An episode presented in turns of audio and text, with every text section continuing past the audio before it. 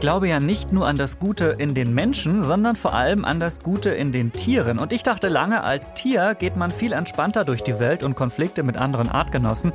Das ist etwas, was hauptsächlich wir Menschen kennen. Also von so kleinen Streitigkeiten wie mit einem Nachbarn sich zu fetzen bis hin zu richtig großen Konflikten.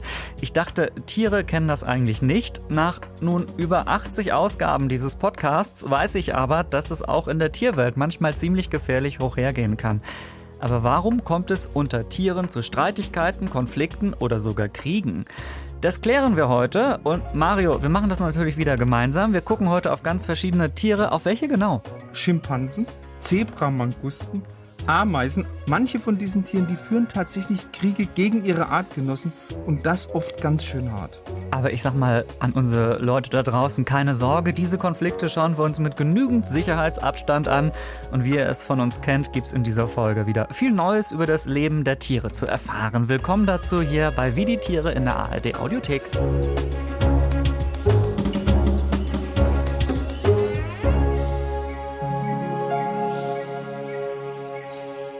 Wir sind euer Tierpodcast mit Biologe Mario Ludwig und ich bin Daniel Kehler von Bremen 2. Bei uns geht es immer darum, wie kommen Tiere eigentlich durchs Leben. Heute gucken wir also auf Tiere, die miteinander kämpfen und es geht auch um Tiere, die uns Menschen in vielen Dingen recht ähnlich sind. Du hast es gerade schon gesagt, Mario, wir gucken als erstes mal auf die Schimpansen.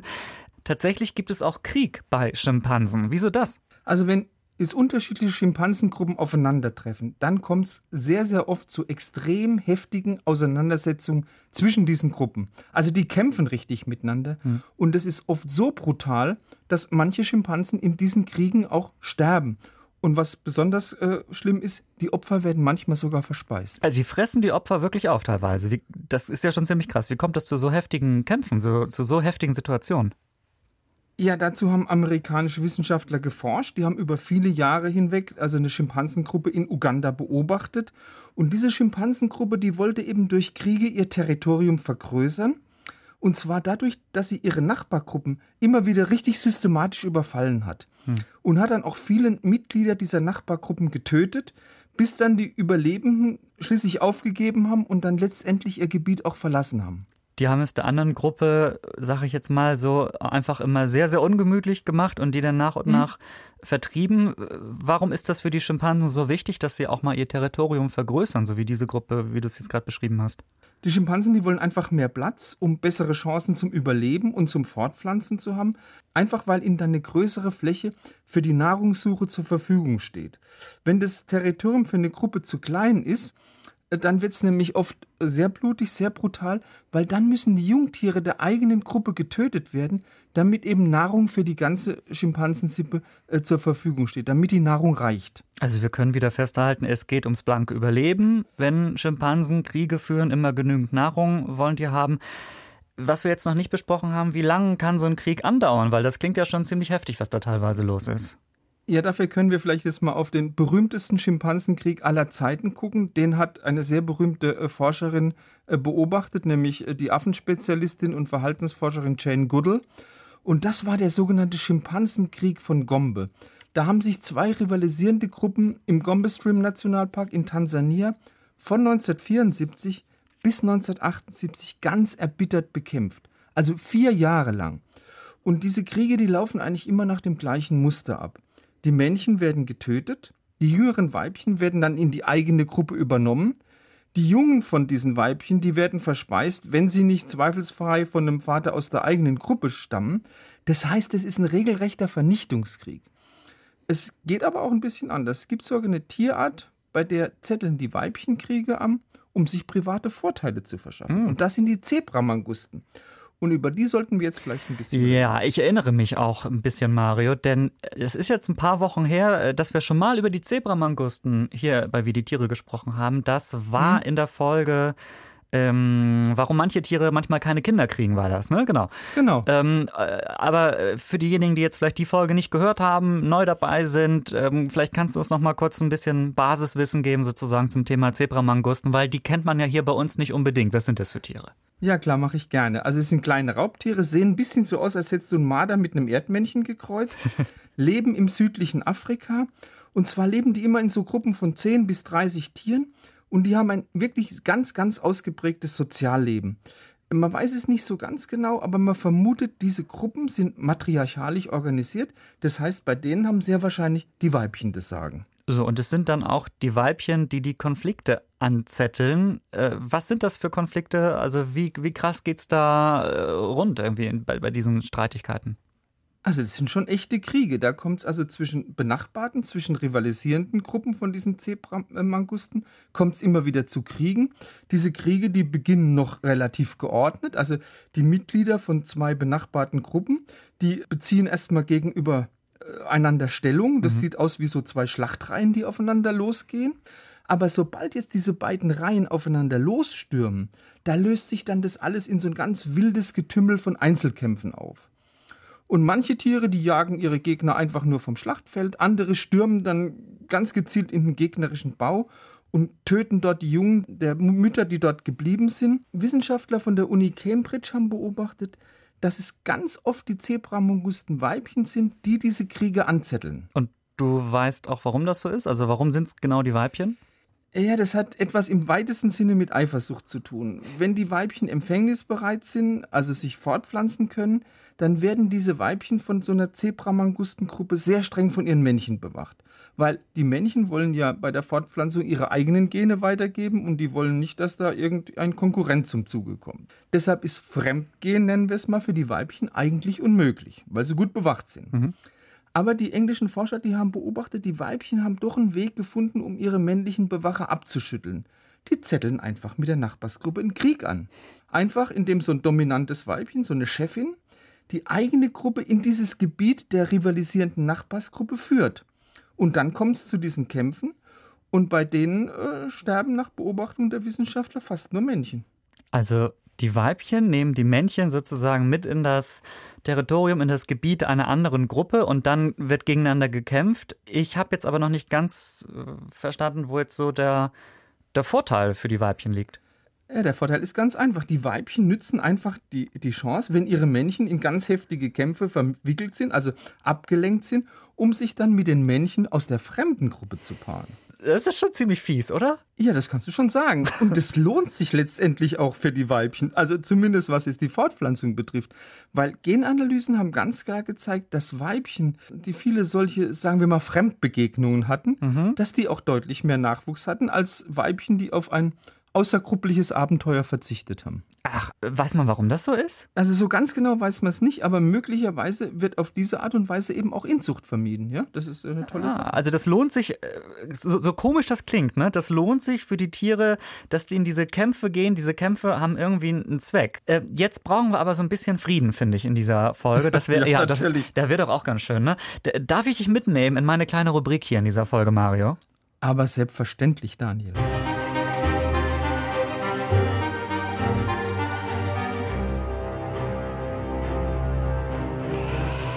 Weil eigentlich, Mario, bist du ja derjenige, der hier die ganz seltenen Tiere vorstellt, von denen es nur noch wenige gibt.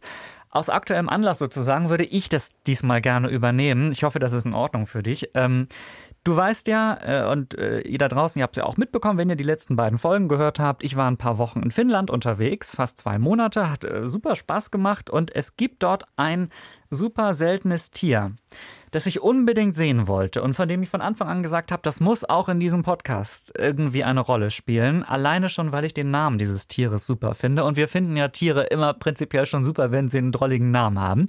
Und in diesem Fall trifft das auf jeden Fall auch äh, zu auf dieses Tier. Es ist die Saima Ringelrobbe. Finde ich, klingt schon mal sehr selten. Hast du eine Ahnung, wie viel es von denen wohl noch gibt? Ja, also wenn du jetzt sagst, das ist ein Tier, das gibt es nur in Finnland, dann sind das wahrscheinlich jetzt nicht ganz so viele. Nee, genau. Also ähm, ich habe mich äh, auch bei einem Tierschutzverband mal informiert über aktuelle mhm. Zahlen. Mhm. Es sind so tatsächlich rund 400 ähm, Exemplare, ein bisschen mehr von diesen Robben, die es gibt. Äh, diese Seimer Ringelrobben, die leben tatsächlich ausschließlich in einem großen See oder man kann auch sagen einem Seensystem im Osten Finnlands. Das sind Süßwasserrobben, also ja, also sie leben ja in diesem See und die gibt es tatsächlich nirgendwo sonst auf der Welt. Und ich glaube, wenn wir so eine Robbe haben, so ein Tier, das es wirklich nur an einem Ort gibt, das ist schon was Besonderes, oder? Kann man schon sagen. Ja, klar ist es was Besonderes. Es, es gibt jetzt tatsächlich eine Handvoll Süßwasserrobbenarten auf der Welt, aber meistens sind ja Robben im Salzwasser unterwegs, in der offenen See unterwegs. Ja, aber diese Saimaa-Robbe, hast du die auch gesehen?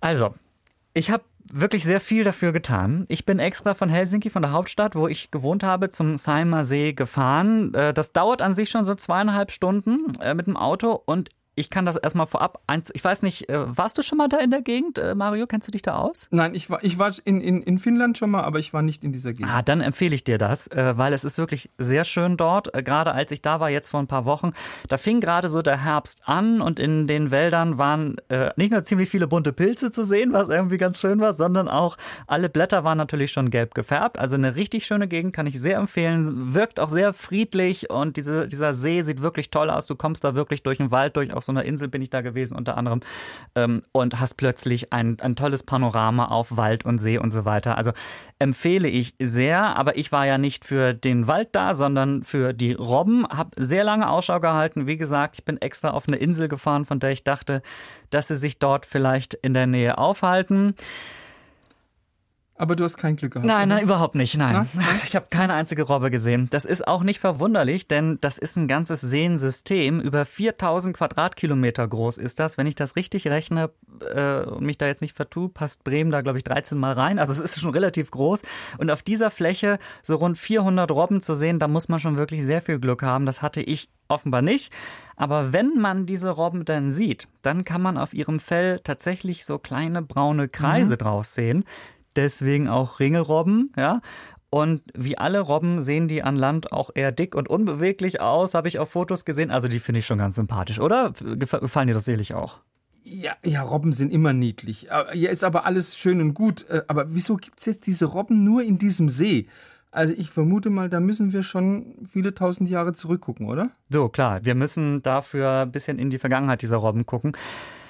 Ähm, eins vorweg, es ist nicht alles klar sozusagen, was die Geschichte dieser Robben betrifft. Es gibt die Theorie, dass vor der letzten Eiszeit der heutige Seimer See mit der Ostsee verbunden war und Ringelrobben da frei hin und her schwimmen konnten, also zwischen dem heutigen See und der Ostsee.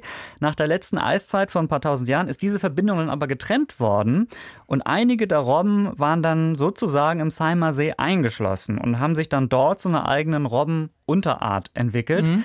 Da wurde auch ein bisschen schon zu geforscht, zum Beispiel von der Universität Ulu. Ich komme mir so vor, wie, wie als wenn du das jetzt hier vorliest, Mario, weil ich hier irgendwie so. ja, das muss auch, auch, mal so sein. Gut, gut, ne? Wie ich das hier recherchiert habe. Also wie gesagt, die Uni Ulu, eine Stadt in Finnland, hat dazu auch äh, viel geforscht.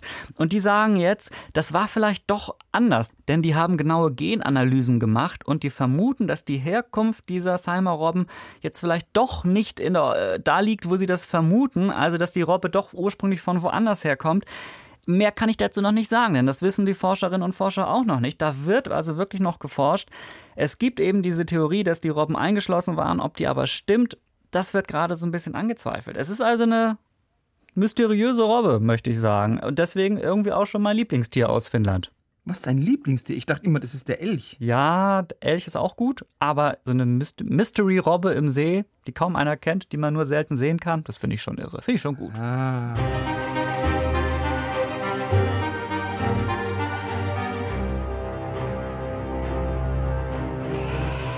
So, und von den entspannten Robben im Seimersee, die sich jetzt gerade vielleicht in der letzten Herbstsonne irgendwo auf einem Felsen sonnen, falls da noch Sonne ist, naja, äh, dann kommen wir jetzt wieder zu Tieren, bei denen es ein bisschen ähm, spannender und heftiger zugeht. Äh, Mario, du hast jetzt Tiere für uns, mh, die, also die machen was Krasses, die halten andere Tiere gefangen. Über welche genau sprechen wir jetzt?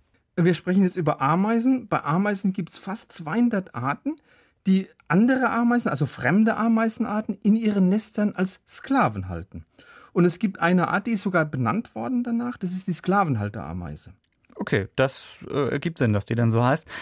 Aber das habe ich jetzt so auch noch nicht gehört, dass Tiere sowas machen. Wie muss ich mir das vorstellen? Also ist diese Ameise äh, besonders groß, damit sie andere gefangen nehmen kann? Oder wie muss ich mir das, ja, wie muss ich mir das vorstellen? Nee, ganz im Gegenteil. Das ist eine sehr kleine Ameisenart. Die ist gerade mal zwei Millimeter groß und auch das Ameisenvolk, also dieser Ameisenstaat, der ist wirklich sehr, sehr überschaubar. Also der besteht nicht jetzt wie bei vielen anderen Ameisenarten aus Tausenden, aus Zehntausenden verschiedenen Individuen, sondern bei so einer Sklavenhalterameise, da besteht der Staat aus einer Königin und meistens weniger als zehn Arbeiterinnen. Da hm. kommen noch 60 Sklaven dazu Und die Nester von diesen Ameisenstaaten, die sind natürlich auch entsprechend verschwindend klein. Also von der Größe her würde so ein Nest von einer Sklavenhalterameise in einen Fingerhut passen. Und tatsächlich findest du die Nester der Sklavenhalterameise in der freien Natur oft in hohlen Eicheln oder in Nussschalen, also in ganz kleinen Gegenständen. Das ist ja wirklich winzig, wenn die da ihr Nest irgendwie reinbauen können. Aber das machen die nicht bei uns in Deutschland. Also die leben nicht bei uns, oder? Also ich habe von denen jedenfalls noch nicht gehört. Nein, ist keine heimische Art. Die leben ausschließlich in einem relativ überschaubaren Gebiet. Das liegt zum einen im Nordosten der USA und liegt zum anderen auch in Kanada. So, und warum bringen diese Ameisen jetzt sozusagen andere Ameisen in ihre Gewalt oder unter ihre Kontrolle und lassen sie dann für sich arbeiten? Also sind diese Sklavenhalter-Ameisen einfach nur faul oder was ist mit denen los? Ja, faul, das ist so ein von Menschen geprägter Begriff. Kannst du eigentlich nicht auf Tiere übertragen.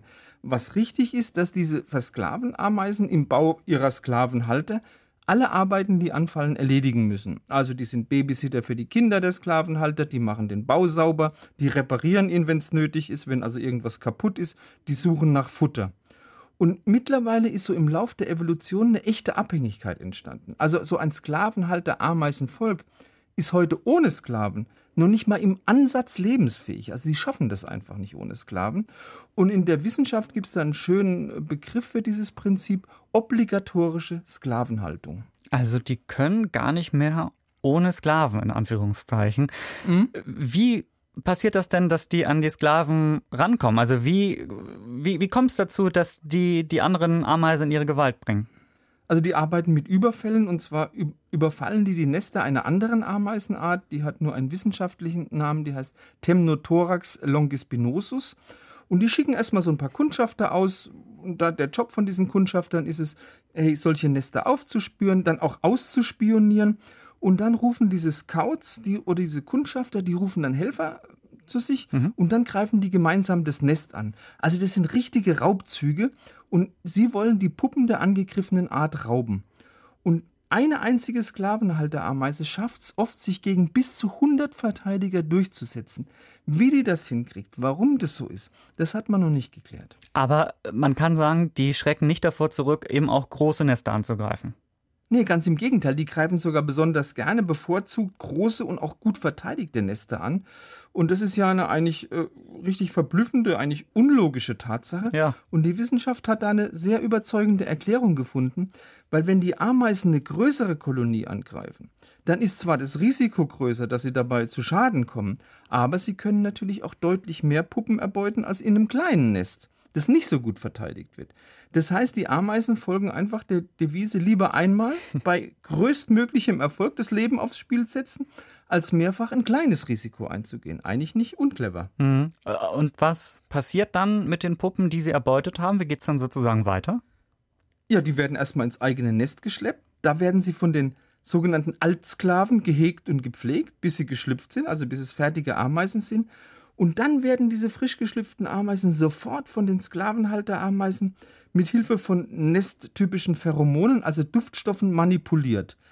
Und ähm, diese manipulierten Ameisen, die durch diese Duftstoffe manipuliert sind, die glauben dann, sie wären selbst Sklavenhalterameisen und dann übernehmen die ganz brav alle Arbeiten, die im Bau erledigt werden müssen. Also so eine Art chemische Gehirnwäsche. Ich finde das ja krass. Ja, du, genau, chemische Gehirnwäsche trifft es ganz gut. Ich finde das krass, dass die durch Duftstoffe, durch, durch Düfte diese Manipulation hinbekommen. Das äh, ist schon irgendwie sehr besonders. Das kann ich mir gar nicht so vorstellen. Aber es klappt offenbar. Ähm, was passiert dann? Also arbeiten die Sklavenhalter-Ameisen dann überhaupt noch irgendwie oder sind die Sklaven im Nest die einzigen, die überhaupt noch was machen da? Nee, die arbeiten kaum was. Also warum sollen die lassen die alles auch? machen? Die haben ja ihre Sklaven, die haben ja ihre Sklaven. Ah, Bis ja. auf ihre Raubzüge, die führen sie natürlich selbst aus. Geht es denn immer so auf, wie die Sklavenhalter-Ameisen sich das vorstellen? Oder machen die oder sagen die auch mal, die, die, die anderen Ameisen, sagen die dann auch mal, nö, wir arbeiten jetzt nicht mehr für euch, wir machen jetzt hier mal einen Aufstand oder streiken oder so? Du meinst, gibt es einen Ameisen-Spartakus, ja? Also ja.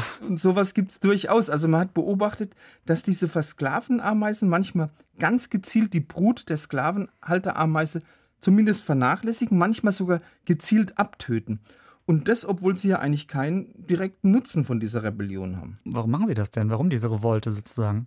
Also so ganz genau weiß man es nicht, aber man vermutet, dass die Sklavenameisen Das machen damit andere Kolonien, die noch nicht von den Sklavenhalterameisen überfallen worden sind, dadurch einen Vorteil erhalten. Weil wenn die den Nachwuchs töten, haben die Sklavenhalterameisennester eine geringere Wachstumsrate, sie haben weniger Individuen und dadurch können die einfach ja viel weniger Raubzüge in die nähere Umgebung machen. An so einer Story, finde ich, merkt man mal wieder, es geht im Tierreich eben einfach ums Überleben, ums Fressen und nicht gefressen werden.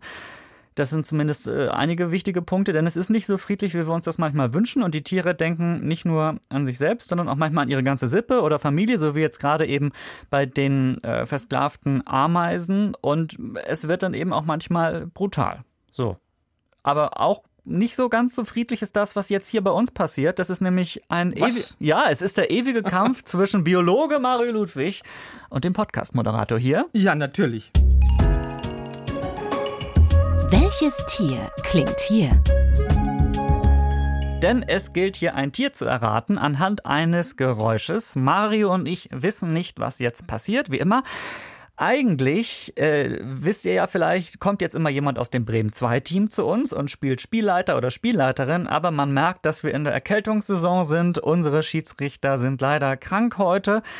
Deshalb, Mario, wir müssen nicht auf das Spiel verzichten, glücklicherweise, denn sehr schön. Ich habe hier im Studio, als ich gekommen bin, im Podcast-Studio, mehrere Umschläge gefunden. Ähm, und da sind sozusagen Tipps drin. Und ich habe hier auf meinem Computer auch das Geräusch für die heutige Folge gefunden. Das heißt, wir können das sozusagen auch ohne Schiedsrichter spielen und sind einfach sehr ehrlich. Das ist natürlich auch wichtig. Hier wird nicht gecheatet. Du musst ehrlich sein. Ich, ich, Stimmt, du hast die Hinweise nicht. Ja, ja, ja, genau. Also, ich habe die Hinweise nie. Ich halte einmal fest. Mein letzter Stand, den ich habe, 10 zu 8 äh, steht es für dich. Das heißt, ich könnte noch dieses Jahr gut den, äh, den Gleichstand schaffen. Mal gucken, ob es mir gelingt. Mm, ich würde folgendes vorschlagen, Mario. Ich spiele das Geräusch mal ab und wenn wir da nicht direkt gleich drauf kommen, mache ich einen Hinweiszettel auf, ja? Okay. Also, pass auf. Ich, ich drücke jetzt hier mal auf den Knopf. Oh, das klingt schon wieder, das klingt schon wieder blöd. ja, das, das kann wieder alles sein, oder? Pass auf, ich mach noch mal an, ja? Vielleicht hören wir noch mal ganz genau hin. Also, ich habe sofort gedacht, das ist irgendein Vogel. Aber. Ja, äh, eine Krähe oder ja, so, aber das wäre zu einfach. Aber gibt eben, genau. Sowas Einfaches bekommen wir inzwischen schon gar nicht mehr hierher äh, in, in, in unser Quiz gestellt. Ähm, ich glaube, das ist irgendeine Echse, so ein echsenartiges. Ja, das ist eine Echse. Und zwar ist das eine. Das ist eindeutig eine Bartagame, die wütend ist. ich sag's ein Komodo-Varan. Pass auf, ich mache. Oh, das ist auch nicht, mich da Das an. ist nicht schlecht. Ich mache mal Hinweis 1 auf. Hier steht klein, aber aggressiv, auch gegen größere Tiere.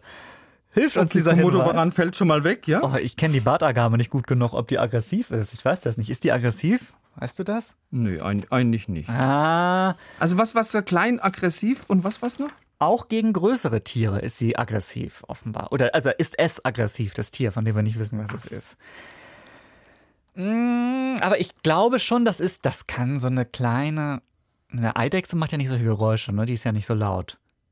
Ich glaube, wir brauchen den zweiten Hinweis, ich oder? Ich weiß, wer es ist. Es Was? ist der Honey Badger. Der Honey Badger. Also wie heißt der auf Deutsch? Lass mal überlegen. Äh, ich weiß, was du meinst. Ist das hier der Ho Honigdachs? Äh, nee. Doch? Honigdachs, ja. Echt? Wäre wär mein Tipp. Ist klein und ist aggressiv auch gegen größere Tiere. Würde sehr gut passen. Oh, das ist ein sehr guter Tipp. Ich mache mal den zweiten Hinweis auf. Ich bleibe bei, ohne zu wissen, wie aggressiv sie ist, ich bleibe bei der Bartagame.